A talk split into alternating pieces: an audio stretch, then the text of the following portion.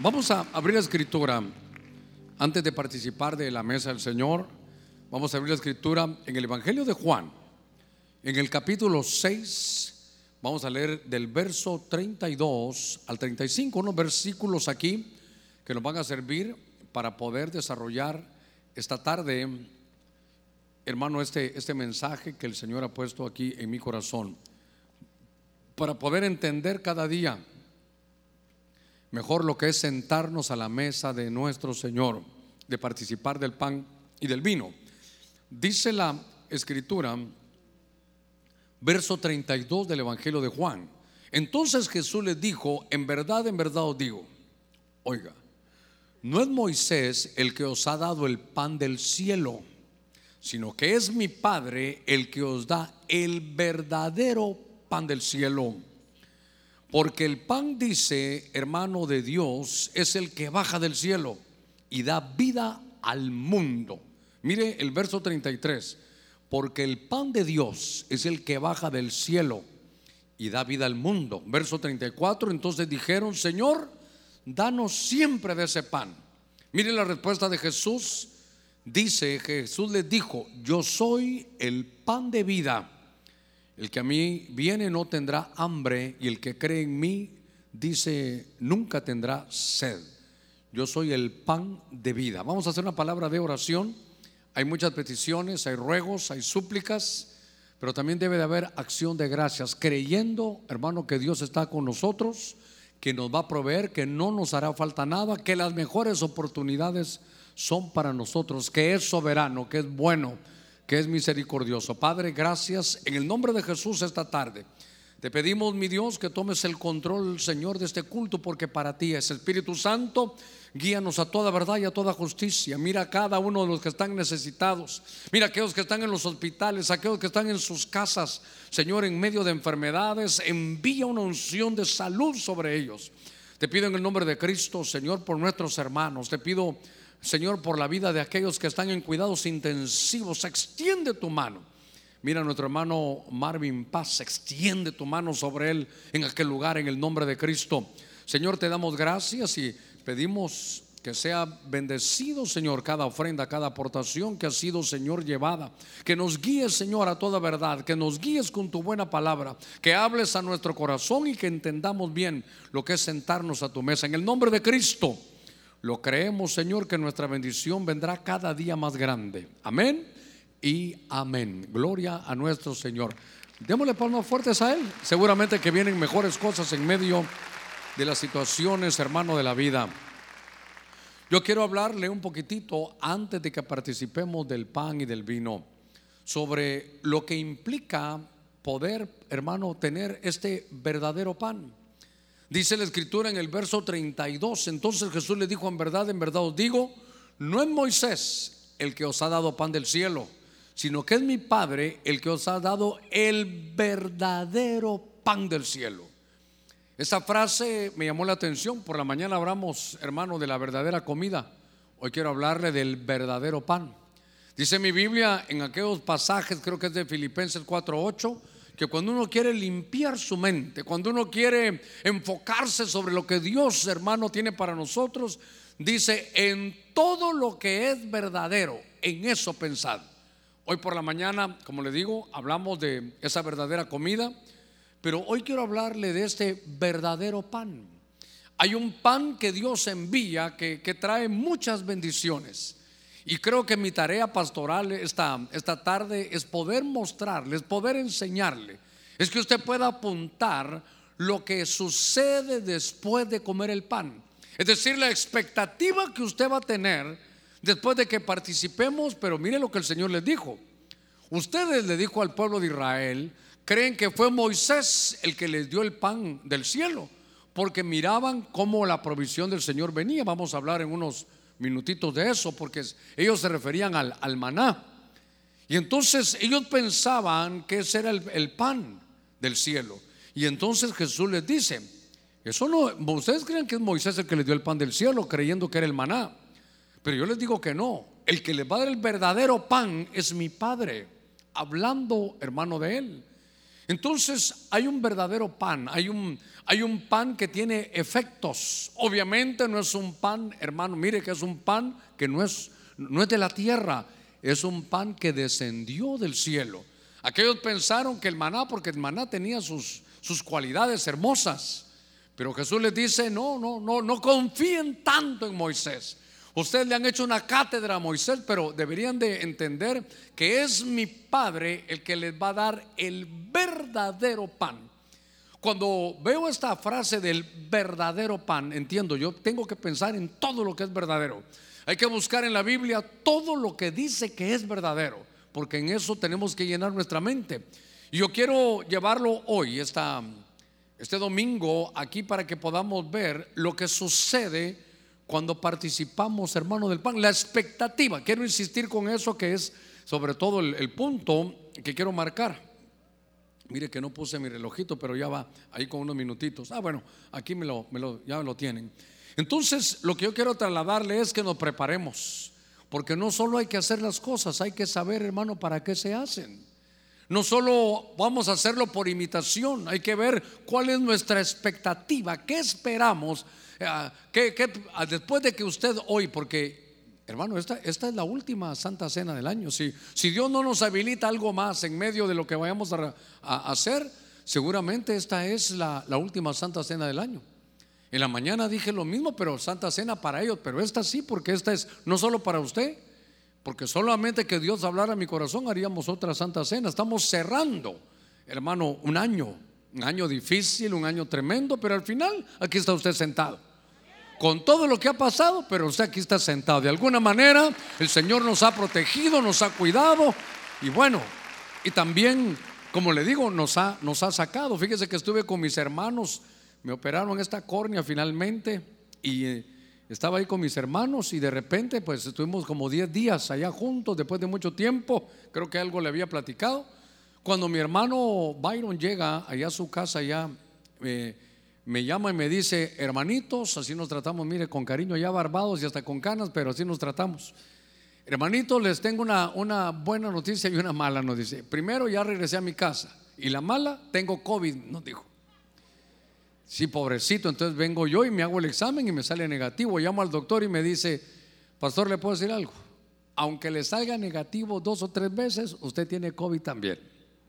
Y yo rechazo, renuncio, hasta relincho, creo que dije, hermano. Pero por mucho que rechacé, que quité, al final ahí estaba. Pero al final aquí estamos. Yo sabe que le digo, Señor, para algo me quieres todavía, que estoy todavía aquí con nuestros hermanos.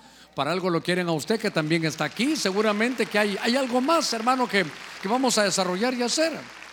Entonces, cuando veo esto, yo quiero mostrarle a usted este, esta última Santa Cena dejarle en su corazón la expectativa de lo que usted debe de tener en su corazón cuando al final comamos del verdadero pan. Cuando se habla del verdadero pan, el Señor lo dice aquí en este verso. Dice, ellos le dijeron, porque el pan que, que baja del cielo le da vida al mundo. Y entonces le dijeron, Señor, siempre, ya no nos dé otro pan, solo este queremos. Y entonces el Señor le dice, ¿saben cuál es ese pan del Padre? Ese pan soy yo, dice el Señor. Ese pan soy yo. Entonces, si queremos ese pan, tenemos que saber qué expectativas para, para poder dibujar esto. Me, fui, me di la tarea de buscar qué sucedía cuando comían pan en el Antiguo Testamento. Usted sabe que el Antiguo Testamento se hace patente en el Nuevo y que el Nuevo se hace latente en el Antiguo. Están amarrados. Uno, hermano, tiene las sombras y las figuras del Antiguo Testamento y el Nuevo tiene los, algunos detalles. Pero déjeme, déjeme iniciar. Venga conmigo, acompáñeme al libro de Éxodo, en el capítulo 16, verso 4.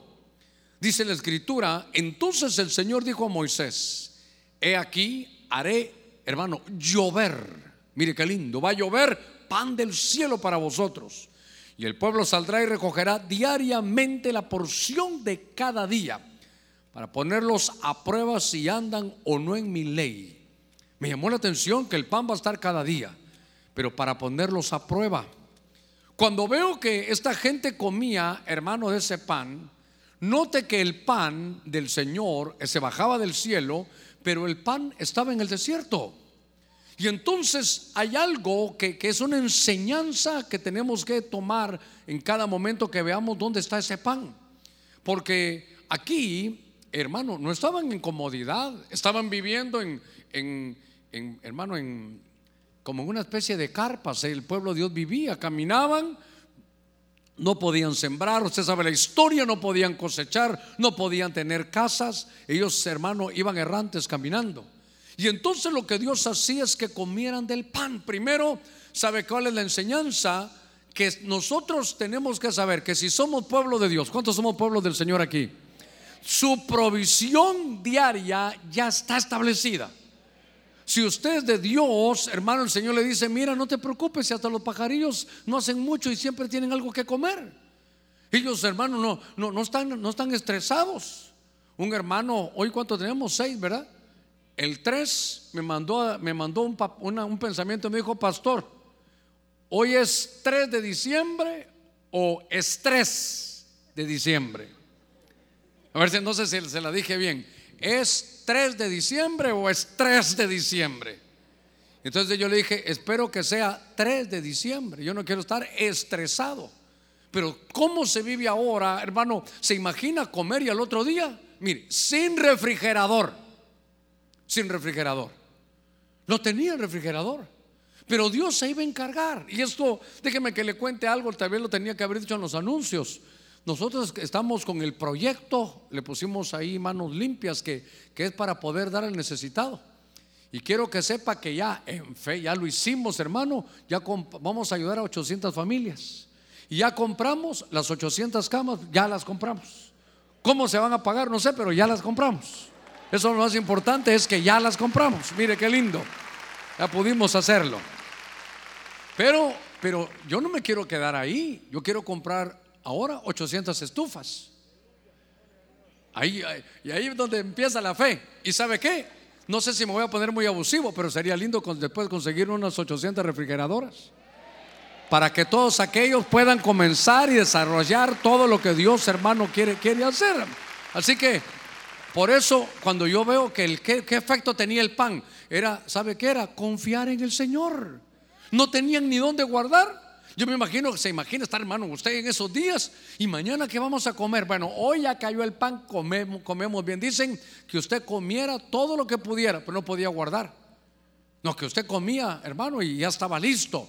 Entonces veo que el pan va a marcar una que aprendamos a, hermano, que recordemos ¿Qué es lo que estoy tratando de hacer? Que nosotros dependemos de Dios. Mire, a ver, tengo que ser muy osado, pero estoy hablando aquí en fe. Estoy hablando con gente espiritual. Estoy hablando de espíritu a espíritu. Le estoy diciendo cosas que cualquiera que nos oye afuera dirá, ay, los están engañando, pero renuncio a eso. Yo le estoy hablando de la palabra de Dios. Cuando yo veo eso, digo, ¿sabe qué quiere Dios? Que nos recordemos que dependemos de Él. Y aunque todo esté en crisis, siempre va a haber pan, siempre va a haber sombra, siempre va a haber un lugar, siempre el pueblo de Dios va a poder estar firme, hermano, en medio de situaciones difíciles. Entonces, por eso le digo al otro día, mire, me imagino la primera semana, y, si mañana no cae el maná, y ahora, y si está nublado, y ahora qué va a pasar, y yo solo miro nubes, y, y si mañana no, y si se le olvida a alguien, hermano, ahí estuvo el Señor, todos los días, todos los días. ¿Sabe qué? Yo me imagino que después con el tiempo los hijos decían, y si no, si hubieron 40 años, y si después no cae, siempre, ellos, se imaginan la seguridad del Padre, siempre viene el maná, siempre viene el maná. Si somos su pueblo, aquí va a caer maná. Entonces sepa algo, estamos en las manos de Dios. ¿Sabe qué? En lugar de preocuparnos, ocupémonos. Mi hermano, ¿qué, ¿qué, va a comer? Bueno, puede ser que algunos puedan comer un buen pedazo de carne, otros frijoles, pero al final, hermano, lo que camina y vuela para la cazuela. Que se estén con cuidado las iguanas porque de repente va a haber algún lugar donde, donde ya no las van a respetar mucho, pero yo creo que es entender que dependemos de Dios y Él va a poner todo para que estemos tranquilos. Usted está en las manos de Dios, que este pan que va a comer hoy le dé tranquilidad que la mano de Dios está hermano con su pueblo. Mire, a ver, démosle palmas fuertes a nuestro Señor. Qué lindo. Es que, hermano, usted no depende si el empira está alto, está bajo, qué es lo que haga el gobierno, qué es lo que pasa allá en su familia. Usted depende del Señor. Cuando llega a su casa, Señor, yo dependo de ti. Es que ya no me dan trabajo por la edad. Usted no diga eso, usted preséntese. Usted preséntese. Dijimos aquí que edad de 25 años. Yo pensé que eran de experiencia, dígale usted. Usted dígale, yo tengo experiencia, yo le puedo ayudar aquí. Bueno, es importante que tengamos toda nuestra dependencia en Dios. Estaba leyendo aquí en la escritura, en Primera Reyes capítulo 19, en el verso 6. Hay una versión que, que habla aquí, dice, la PDT dice, Elías miró a su alrededor y cerca de su cabeza había un poco de pan horneado, dice esta versión PDT, pan horneado, sobre piedras calientes y un jarro de agua. Así que este Elías comió y bebió ese pan, hermano, y volvió a acostarse. Entonces, verso 7, el ángel del Señor regresó, lo tocó y le dijo, hermano, hasta me dan ganas de decir, y le dijo, ch, imagínese, se volvió a dormir, levántate y come un poco más de este pan. De lo contrario, el viaje que tienes por delante será demasiado para ti. Otras versiones dicen, levántate porque te queda mucho camino por recorrer. Yo voy a la carga de que usted vea que este es un hombre de Dios, un siervo de Dios.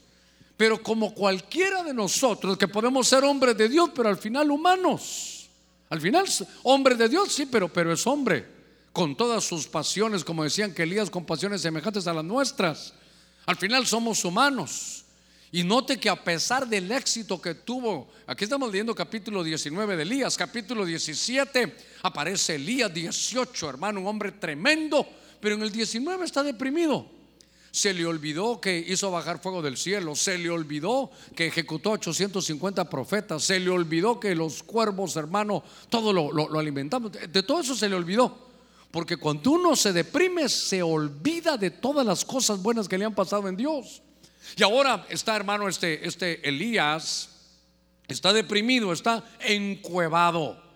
Y lo tremendo es que cuando estaba encuevado, en medio de la depresión, ¿sabe qué pensó? Señor, ¿sabes qué? Llévame, quítame la vida, yo no sirvo para nada. En medio de las situaciones de dificultad, hasta llegan pensamientos de ya no querer vivir, ya no se disfruta la vida, uno piensa, hermano, que todo se acabó, algunos hasta piden morirse. Y cuando el ángel dijo, bueno, voy a ver si ya te toca irte, así te llevamos de una vez, vio, no, todavía le queda mucho.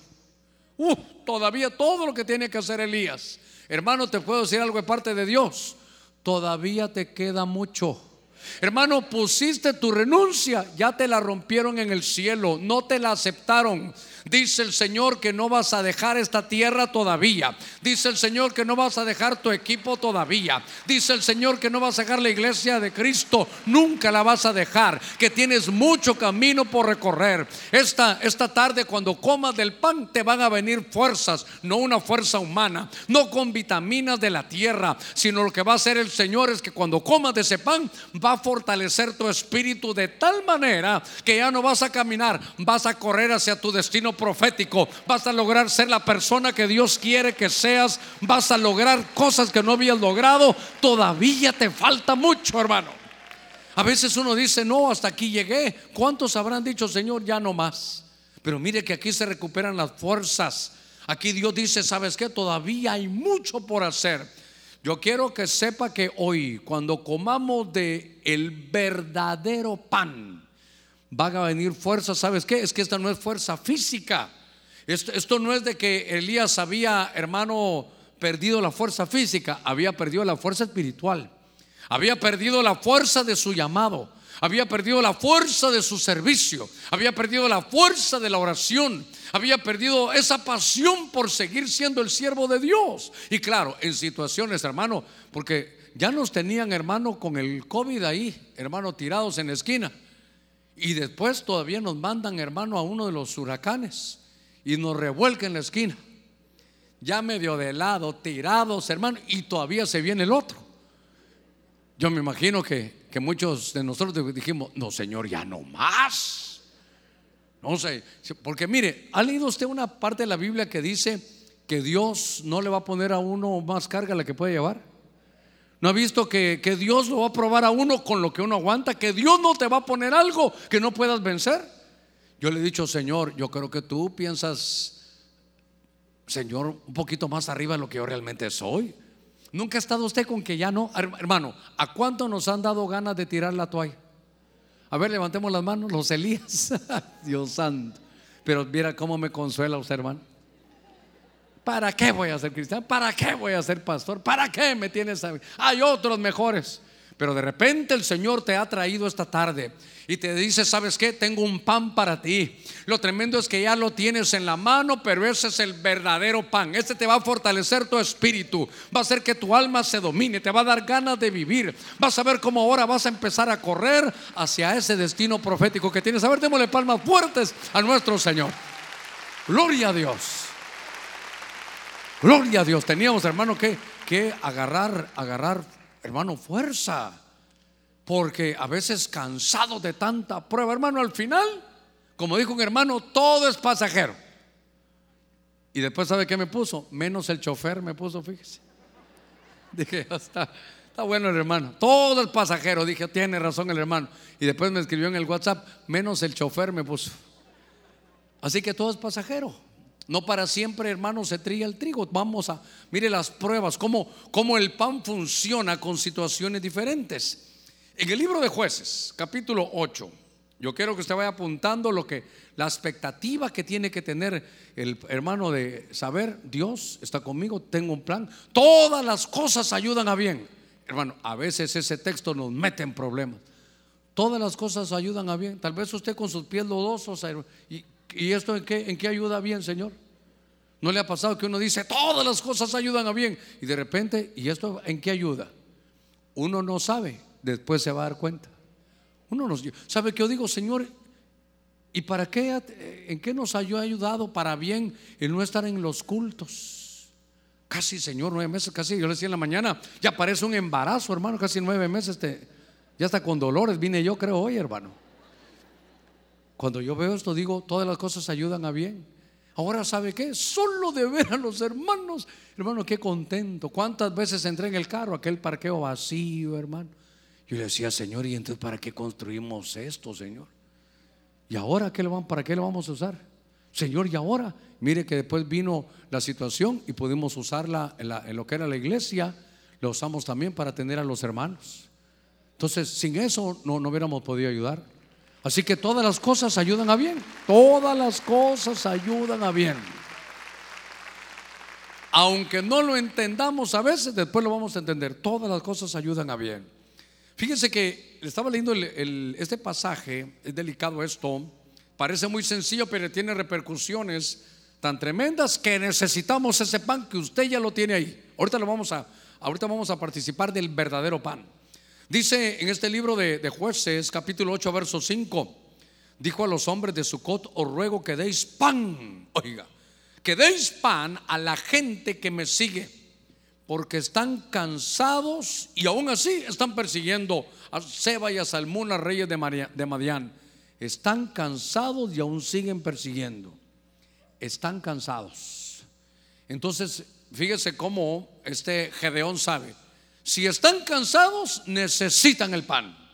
Porque a veces no es solo cansancio físico, hay cansancio, hermano, mental hay cansancio sentimental, hay, hay cansancios que son diferentes.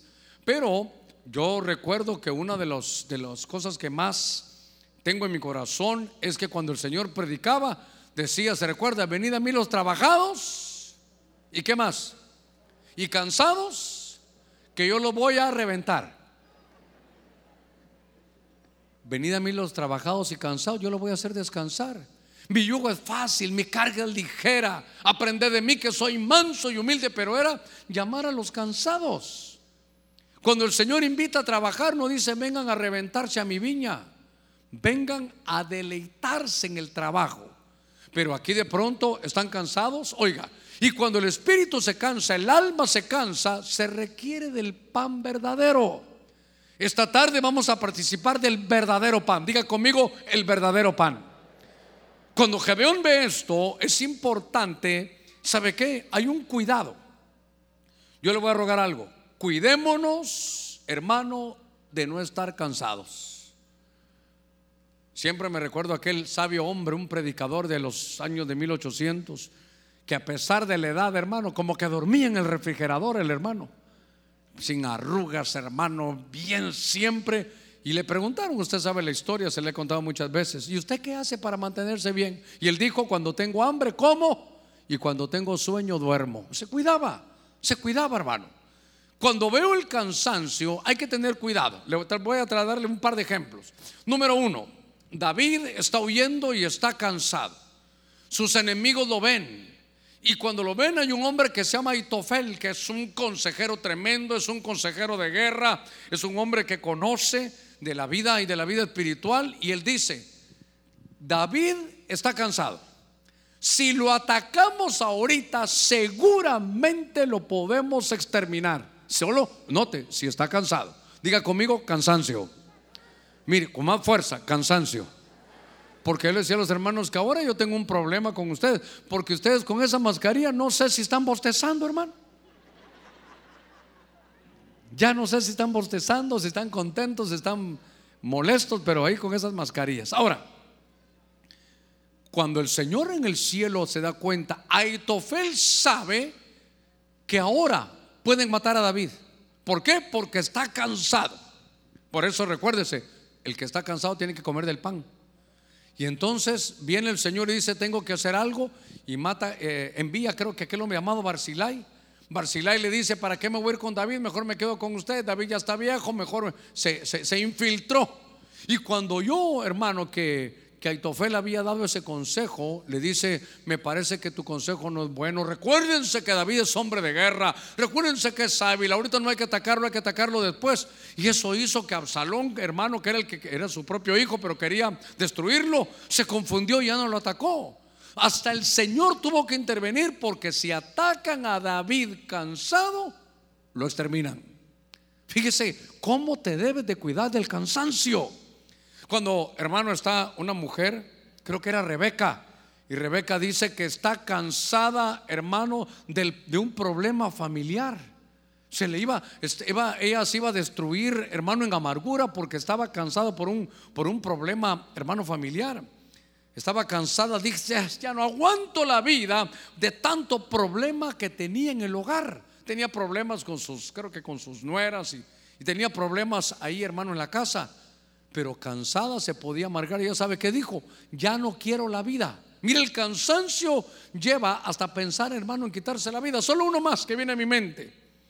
Dice que Esaú, el primogénito, regresó cansado, venía él.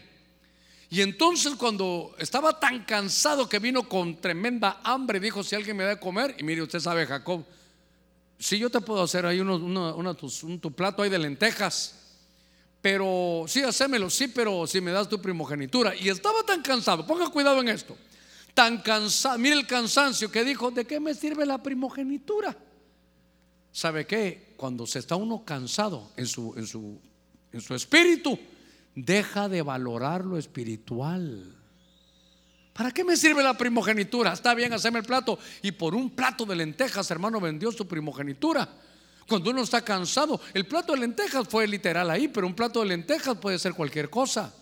Puede, puede ser cualquier pecado que te quite, que te manche, que te trastorne, que, que te haga profanar el lugar donde estás. Por eso me llamó la atención que Gedeón dijo, para el cansado necesitamos el pan. Ahora el punto, del verdadero pan. Diga conmigo, el verdadero pan.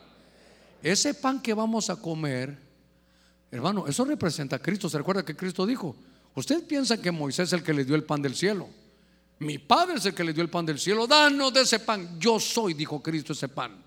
Yo soy el que esta misma tarde, cuando recuerdes y hagas memoria de mí en la Santa Cena, quiero que sepas que yo te puedo fortalecer. Yo te puedo, yo puedo ministrar ese, hermano, y quitar ese cansancio. Ese cansancio espiritual hasta ya no valora uno.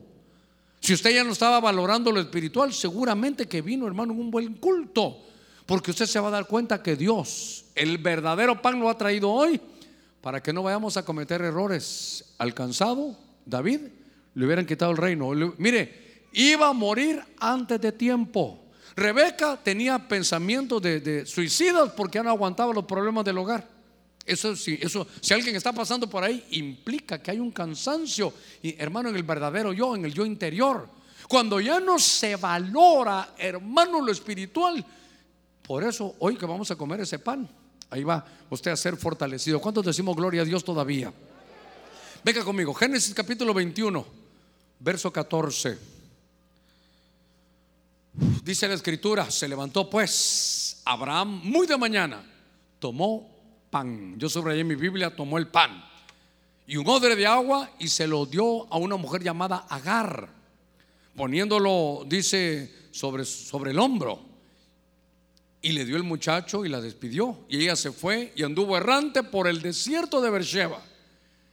Usted sabe la historia, este es una este es un problema, hermano, familiar. Era una, una prueba familiar tremenda. Porque Agar, ella lo sabía, sabía que Abraham estaba casado, pero, pero algo sucedió con Abraham y, y Agar. Y cuando terminaron, hermano, estaban ahí ya teniendo un bebé. Ella era la madre de un hijo de Abraham, pero Abraham era un hombre casado. Mire, mire qué problema. Yo creo que ella de haber escrito aquella letra que decía, yo no siempre me he de enamorar de quien de mí no se enamora. Y por eso mi alma llora, ya no se me olvidó, mejor me voy a la, oración, diría aquel, ¿verdad? Qué tremendo es que este problema le sucede a un padre de la fe. Pero el pan al final se lo llevó a Agar. Y Agar iba a tener un problema con un hijo. Solo, mire, esto es para alguna madre, para alguno que sea padre. Y el que no tiene padre, ni madre, ni chucho que le ladre, de todos modos hagámoslo, hermano. Yo estaba viendo aquí, dije, ¿qué cosa esta? ¿Qué, qué prueba? Porque le echaron de la casa. Y de pronto el niño, hermano, se estaba muriendo, estaba en el desierto. Pero lo que me llamó la atención es que le dieron un pan. ¿Sabe qué? A todos en algún momento nos van a probar.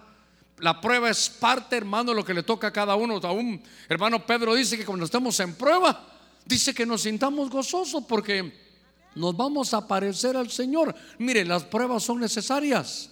Pero esta era una prueba, hermano, tremenda, porque echaron a, Ismael y a, su mamá Agar. Y entonces lo que yo quiero trasladarle es que el pan sabe para qué sirve. No para que te saque de la prueba, sino para soportar el momento de la prueba. El pan sirve aquí para soportar un momento de una prueba tremenda. Mire, ella tenía que soportar, vio que su hijo se estaba muriendo, no sabía qué hacer Hermano, el agua se había acabado, pero ella se había comido el pan. Diga conmigo, se había comido el pan. Ese pan le iba a dar, hermano, la fortaleza para soportar una prueba tan grande. Ella pensó que, que su hijo se iba a morir, dice que lo dejó ahí olvidado. Y qué cosa que de repente Dios oyó. Yo hubiera creído que era la oración de la mamá. Dice, Dios oyó el muchacho, oyó a Ismael. Y entonces, hermano, por ese, ese pan hizo que en medio de las situaciones de la falta de fe, de pensar que todo se había acabado, dice la escritura que ese pan fue una provisión para, para soportar la prueba. Dios oye la oración, le abren un pozo ahí mismo, Dios le dio una visión tremenda. Quiere decir, mire, que la solución ahí estaba, aunque era el desierto de Beersheba, pero ahí estaba la solución. Era un problema grande. Su hijo parecía que se fuera a morir. Y entonces ella no, no, no podía ver, hermano, dónde estaba la solución. Pero cuando come el pan, dice que se le abrieron los ojos y de pronto pudo ver, hermano, un pozo donde sacar agua. Y, yo digo, bueno, el Señor puso ese pozo, o al Señor le dio una visión espiritual.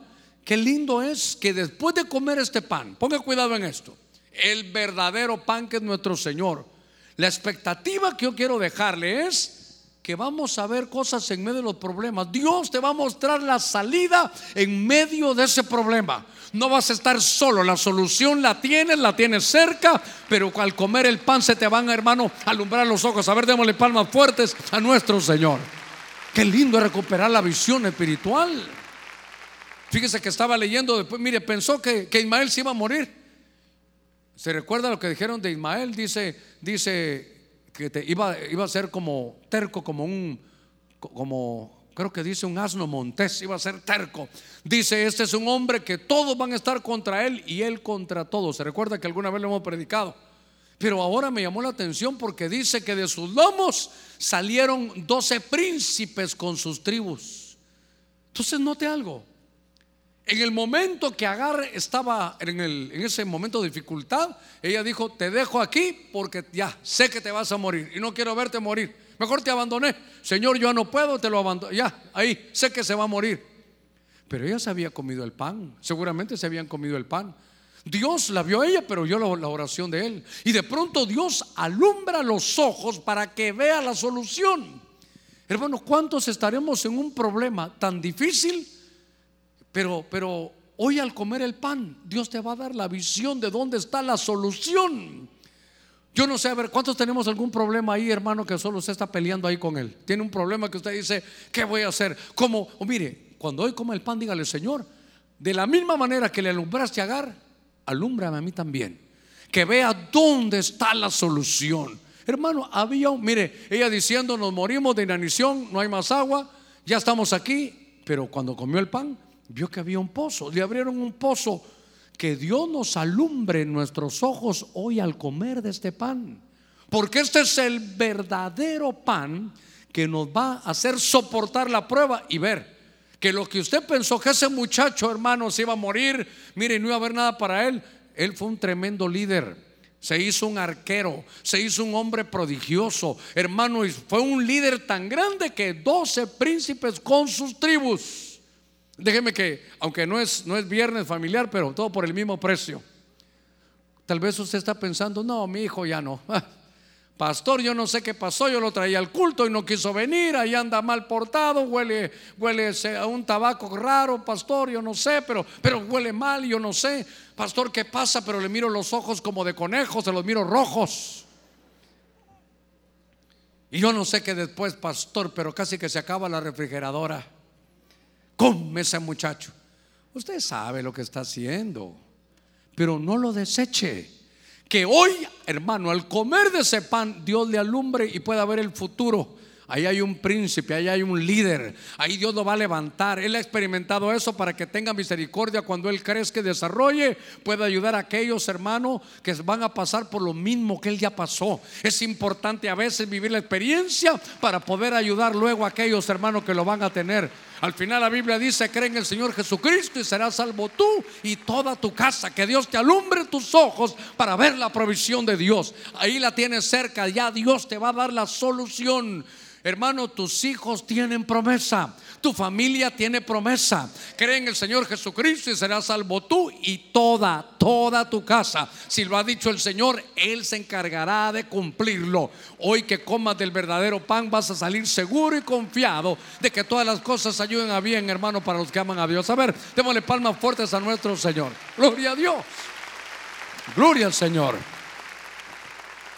Déjeme leer un poquitito más. Este le voy a dar un pincelazo porque lo hemos tocado en algunas ocasiones. Ay, Dios mío. Déjeme que mejor no le dé un pincelazo. Vámonos a Génesis capítulo 14. Por el tiempo voy a avanzar un poquitito. Génesis capítulo 14, verso 18. Perdone, pero. Dice Génesis 14, 18. Cuando lo tenga, dice amén. Dice la escritura. Entonces Melquisedec, rey de Salem, sacó pan. Yo subrayé que mi Biblia sacó pan y vino, así como hoy, pan y vino. Él era sacerdote del Dios Altísimo. Entonces Melquisedec, aquí están hablando de Abraham, porque Abraham se encontró con este hombre, Melquisedec, rey de Salem. Este era sacerdote del Dios Altísimo, sacó pan y vino.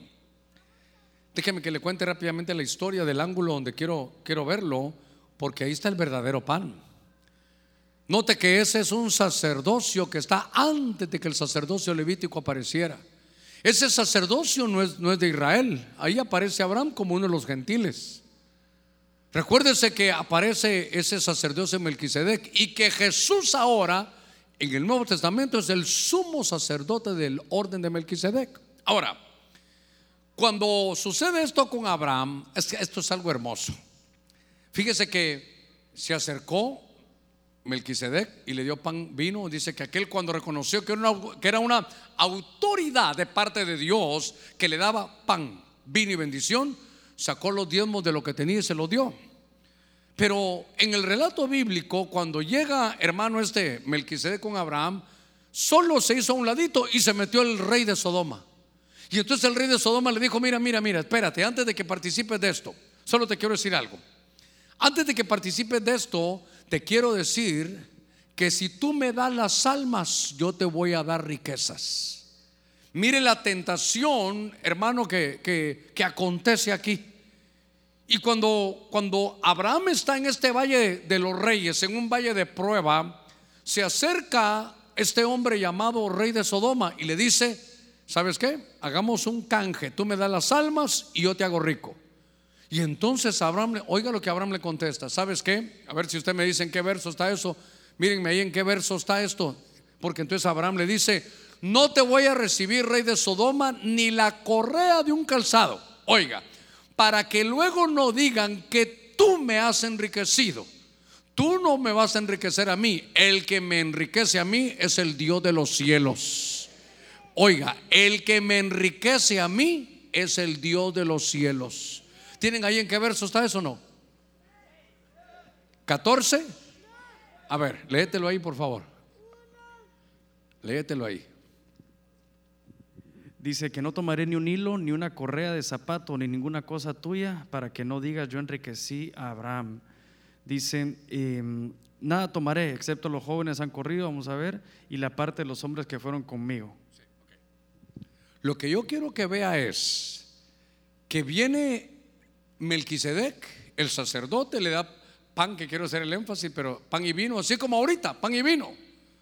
Yo quiero ser como esos sacerdotes, los verdaderos sacerdotes de la escritura. Mi tarea, yo la puedo resumir que ahí está, mi tarea es darle pan, vino y bendición. Eso es mi tarea. Darle el pan de la palabra, darle el verdadero pan hoy, darle el vino que aprenda a vivir gozoso aquí en la tierra y darle la bendición. Pero lo que veo de Abraham aquí es que le dice, mira, mira rey de Sodoma, sé que hay dos fuentes de riqueza, la que tú me quieres dar y la que me da aquí mi Dios. Yo quiero que sepas que el que me da la riqueza a mí es el Señor. Entonces, cuando se come el pan, se entiende que Dios tiene riquezas para nosotros. Mire, mire. A ver, antes de leer aquí apunté algunas, pero antes de, hacer esto, si usted tiene su Biblia ahí, usted puede ir a Primera de Corintios. Si no estoy mal, tal vez el verso no me recuerdo muy bien, pero del verso 7 en adelante. Y entonces viene el apóstol Pablo, ¿sabe qué versión me gusta a mí leer? La NTV, lo dice tan, pero tan, tan bien explicadito. Ponga cuidado en esto. Y dice Dios, ustedes corintios son una iglesia que Dios ha enriquecido. Diga conmigo, enriquecido. Ustedes son una iglesia que Dios ha enriquecido porque los ha llenado con carismas, con, con dones espirituales para que estén preparados. Han sido enriquecidos con estos dones para esperar hasta la venida del Señor. Entonces yo, no, no hay que ser teólogo para esto. Que Dios lo que está diciendo es, voy a preparar mi iglesia. ¿Cuántos somos la iglesia de Cristo? Voy a preparar mi iglesia y la voy a enriquecer. Porque así tiene que estar con toda su gloria para cuando yo venga. Hermano, el Señor pronto se pronto viene. Quiero que sepa que cuando coma hoy del pan tiene que saber que, hermano, usted no necesita hacer negocios turbios para enriquecerse que seguramente el rey de Sodoma va a aparecer, le va a decir, entrega esta bolsita y vas a ver cómo te vamos a empezar a dar dinero. Usted dígale gracias, pero a mí el que me enriquece es el Dios del cielo. Sí, pero mírate cómo estás. Ya Dios me dijo y cuando Dios dice, Él cumple. Todas las promesas de Dios son sí y amén. Y el que me va a enriquecer a mí es el Dios del cielo. Me va a dar pan, vino, bendición y entre sus bendiciones tiene riquezas para mí. Así va a encontrar la iglesia enriquecida. Ahora, por favor, no me juzgue tanto, pero, pero le voy a decir algo. Empecé a buscar y yo lo quiero, lo quiero derivar, lo quiero estudiar. La Biblia habla de la riqueza de la sabiduría, de la riqueza del conocimiento, de la riqueza de la liberalidad. La Biblia habla de la riqueza de su gloria. La Biblia dice que la iglesia va a estar, hermano, dice, enriquecida en buenas obras. La Biblia habla que hay riqueza de fe que el Señor es rico en misericordia. Le habla a los corintios y les dice riqueza de palabra y de conocimiento. Mire, riqueza de sabiduría, liberalidad, de gloria, buenas obras, fe, misericordia, palabra, conocimiento. Dios dice, quiero que sean prosperados en todo como prospera tu alma. tenemos que entender, después de que come este pan, le ruego, por favor, es algo muy importante que usted lo capte, se lo estoy poniendo a la luz de la escritura. Dios quiere enriquecerlo. ¿Lo cree? Porque yo le he dicho, hermano, yo he encontrado gente, diga conmigo, aquí no hay ninguno. He encontrado gente y le digo, ¿tú crees en Cristo? Sí. ¿Crees en los dones espirituales? Amén. ¿Crees en los cinco ministerios? Claro que sí. ¿Crees en que en el Pentecostés hablaron en lenguas? Sin ninguna duda, pastor. ¿Crees que Dios puede sanar? Amén. ¿Puedes, puedes creer que, que salieron del mar rojo y todo? Amén. ¿Puedes creer que Dios está contigo en el desierto? Amén. ¿Puedes creer que Dios te puede prosperar? Como cinco amenes. ¿Puedes creer que Dios te puede prosperar? Mire, puedes, mire, puedes creer, sí, pastor, si me voy a vivir a Estados Unidos, allá me va a prosperar. Bueno, ¿puedes creer que Dios te puede prosperar aquí en San Pedro Sula? ¿Puedes creer que Dios te puede prosperar en tiempos de crisis? En medio, hermano, de COVID, en medio de tormentas, en medio de lodo, aquí está el Dios de los cielos, come del pan y vas a saber que Dios quiere enriquecerte en todo, en liberalidad, en misericordia, en buenas obras. Dice hermano aquí en sabiduría, en palabra, en conocimiento.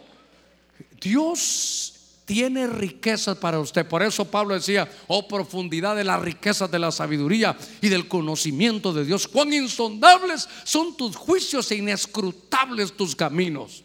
Dios es un Dios de riquezas. Usted es hijo de ese Dios.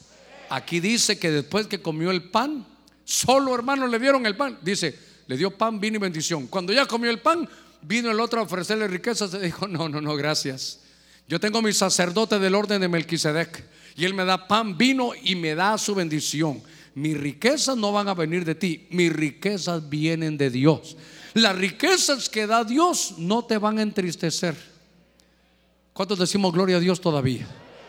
Entonces, hoy que coma del pan, a pesar de lo que estamos viviendo, usted tiene que saber que Dios es un Dios de riquezas y lo quiere enriquecer.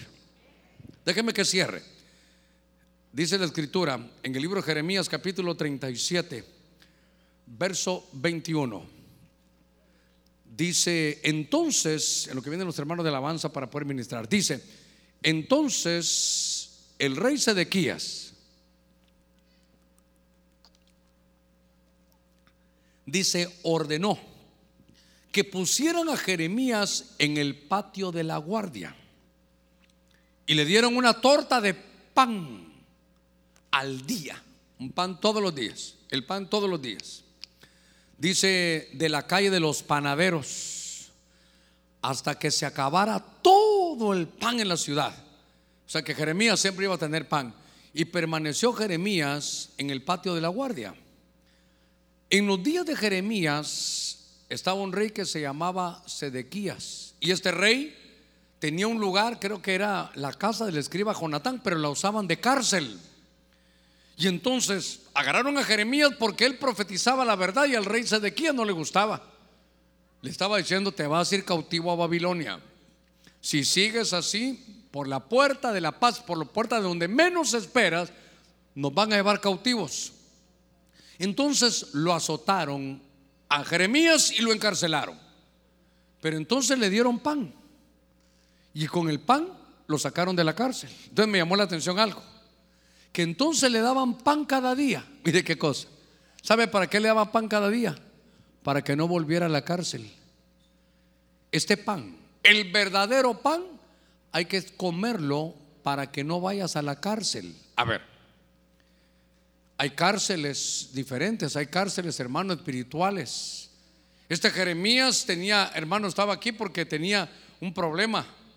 El problema que tenía es que, que él decía la verdad. Entonces lo querían poner. Entonces el pan, comiendo el pan, evitaba la cárcel. Porque hay cárcel, hermano, de, de soledad. Hay cárceles, hermano, de miedo. Hay unas cárceles para algunos, hermanos, de, de pánico. Hay cárceles donde hay verdugos. ¿Sabe que hay una cárcel bien terrible? Que es cuando uno se siente olvidado. ¿Nunca le ha pasado a usted sentirse olvidado? Porque está en la cárcel. Está en la cárcel. Sabe, yo tengo un mi amigo allá en una cárcel en Guatemala. Cuando empezamos en el Evangelio, hermano, él era uno de los principales líderes y por cosas que no vienen al caso. Pero ahí está ahora en el presidio y nos, escribimos. Hermano Giovanni es un hermano tremendo. Y entonces, espiritualmente, a veces uno está en cárceles donde uno se siente olvidado, hermano. Como, como que como que ni te hacen caso, estás olvidado. Que, feo ha de ser sentirse uno olvidado. Déjeme que le diga esto. Una vez me contó un hermano, ojalá lo hubiera conocido yo, pero, pero él me contó que había una persona que, que lo tenían en la colonia, pero hermano, olvidado. Fíjese que la colonia pequeña sí, pero hacían reuniones. Entonces, en las reuniones, lo que hacían es, eh, le mandaban a todos o un WhatsApp o le llamaban a su casa, pasaban repartiendo un papel y le decían a todos los vecinos de la colonia, el sábado tenemos ahí un juegos con su familia. Y cuando él miraba el sábado, a todos les había llegado la invitación menos a él. Mire, esto, mire esto. Usted va a pensar que le estoy exagerando.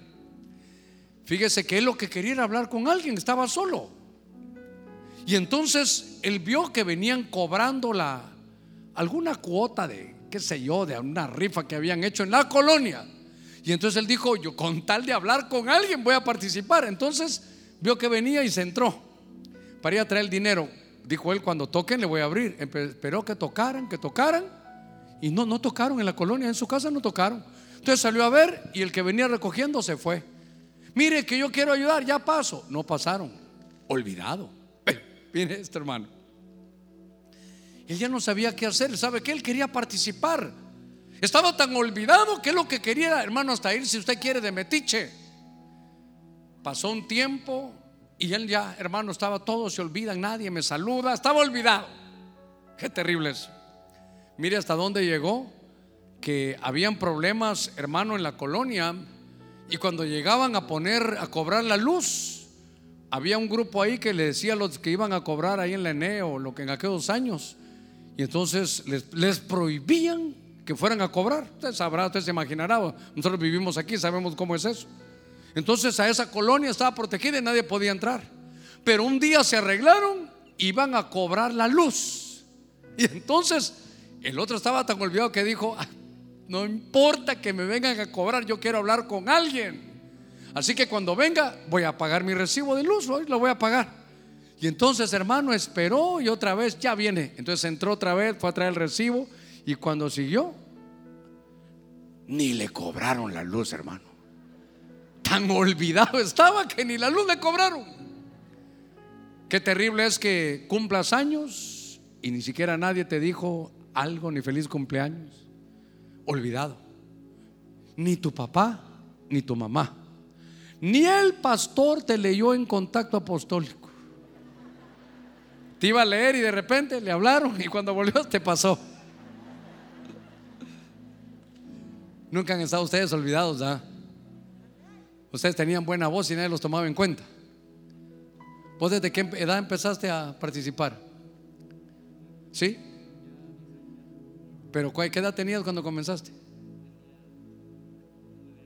Nueve años. Yo ni caso le hago. Yo, según yo, tiene once. ¿Nunca ha estado olvidado usted? Sacó corderito, sacó mayordomía. Le dieron medallas en mayordomía. Y entonces, ¿qué equipo me quiere? Todos queremos, hermano, el draft ahí. Ese es el mejor hermano, la mejor actitud.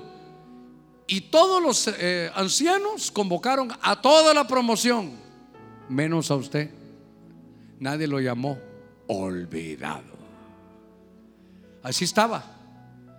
Pero hoy vamos a comer de ese pan. ¿Ya tiene el pan listo? El verdadero pan.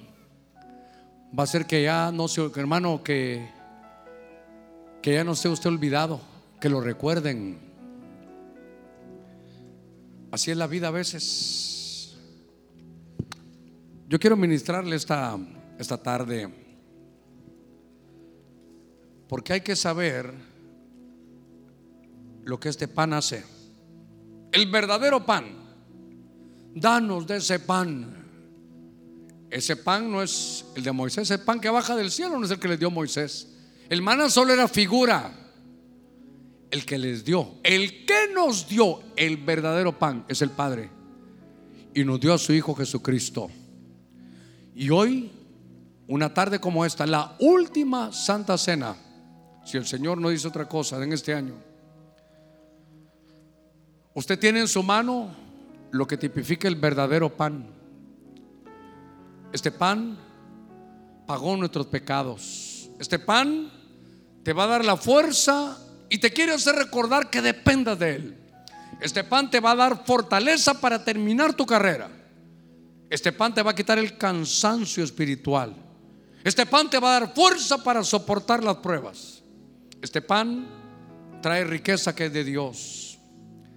Este pan te va a sacar de la cárcel del olvido. En el nombre de Cristo, levante su mano con el pan. Este pan representa el cuerpo de Cristo que fue entregado por usted y por mí. Al comerlo, por favor, recuerde su expectativa de lo que este pan, el verdadero pan, va a provocar en su espíritu. En el nombre de Jesús, comamos de este pan.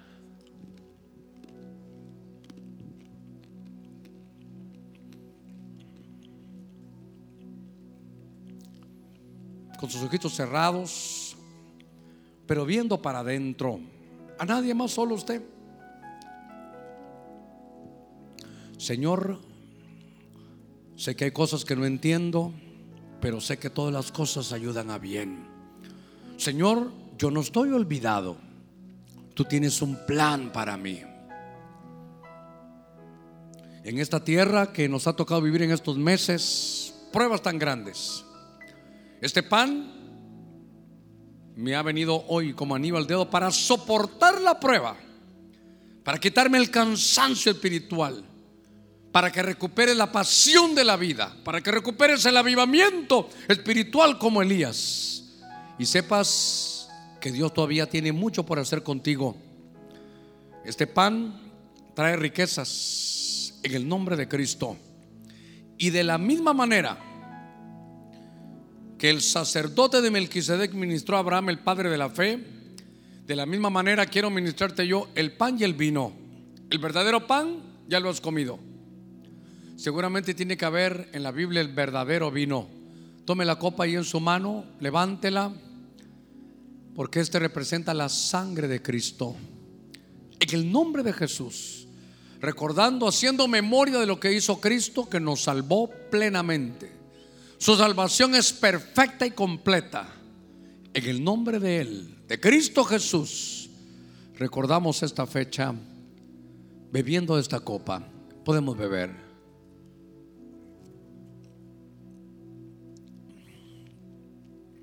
Le voy a rogar que donde está se ponga de pie unos segunditos. Como ahora no se puede hacer un llamamiento, tal vez solamente es de su lugar.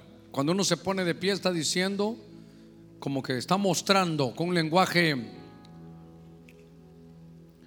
tal vez físico, uno está diciendo, soy responsable para esto. Mi tarea hoy fue ministrarle el verdadero pan.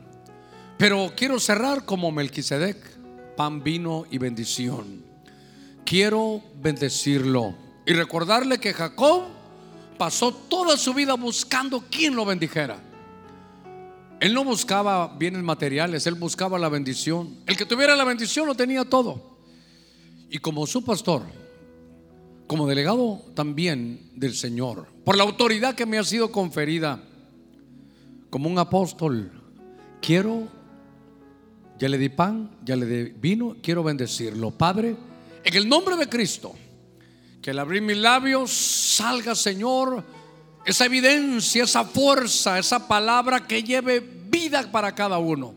Impregna de vida, impregna de salud a cada uno. Bendigo su entrada, bendigo su salida, bendigo sus posesiones, bendigo su casa, bendigo sus hijos, su entrada, su salida, su alacena, su canasta básica. Bendigo sus manos para que sean depositarias de toda cosa buena que se atreva a recibir toda la bendición de Dios. De acuerdo a la palabra tuya, mi Dios, sé que tú tienes ese plan de enriquecernos en todo. nos declaramos enriquecidos, preparados para recibir tu riqueza en momentos de dificultad. Señor, gracias por ese verdadero pan. Gracias por la vida de Cristo, Padre. Gracias, gracias. Porque ahora lo hemos podido poner dentro de nosotros, nos hemos recuperado, hemos sacado toda preocupación, hemos sacado todo espíritu de muerte, hemos reprendido, Dios mío, todo cansancio espiritual, todo aquello que pensamos que ya no pudiéramos. Ahora tenemos fuerza, ahora nos llevamos fuerza. Ahora ya no estaremos olvidados. Ahora mi mente está clara, está precisa. Tu mano, Señor, sobre cada uno. Que mi mano sea tu mano. Bendigo a tu pueblo. Que esta bendición, Señor, llegue a su alma, a su cuerpo, a su espíritu. Que esta bendición llegue a su casa, a su colonia, a sus posesiones.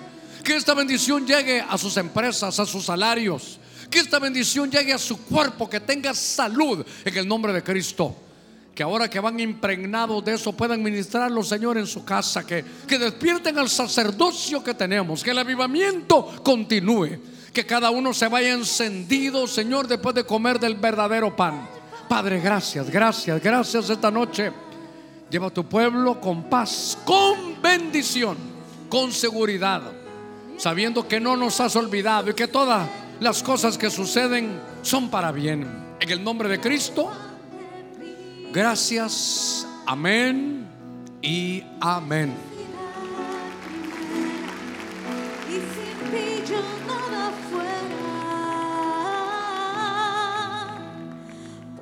Jesús expande